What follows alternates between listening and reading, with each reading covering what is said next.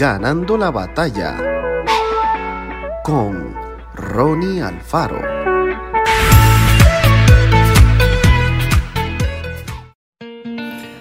Saqueo era tan bajo de estatura que no lograba ver a Jesús. La gente estaba por todas partes. Parecía que todo el pueblo se había reunido para saludar al maestro. Caminaba hacia un sector y no podía verlo. Corría hacia otra parte y tampoco podía verlo.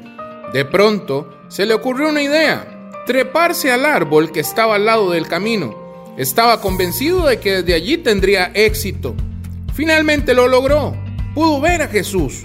Pero lo más interesante de esta historia es que Jesús también vio a Saqueo. Aunque una multitud lo apretujaba y hacía que su paso fuera lento, Jesús miró hacia el árbol y le dijo a aquel pequeño hombre que esa tarde visitaría su casa.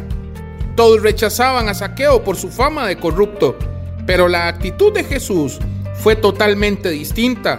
Lo llamó por su nombre y visitó su hogar. Nadie sabe sobre qué conversaron aquel día, pero sea lo que fuere, el amor del maestro causó un impacto tan grande que revolucionó la vida de Saqueo para siempre. Tanto que allí mismo se comprometió a regalar la mitad de sus bienes a los pobres y devolver cuatro veces el dinero que había ganado en base a la corrupción.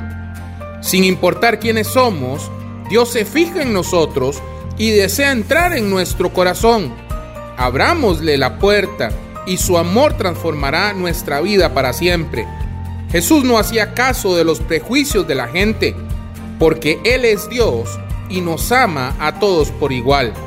Sigamos su ejemplo y sembremos su amor en quienes están a nuestro lado. Que Dios te bendiga grandemente. Esto fue Ganando la batalla con Ronnie Alfaro.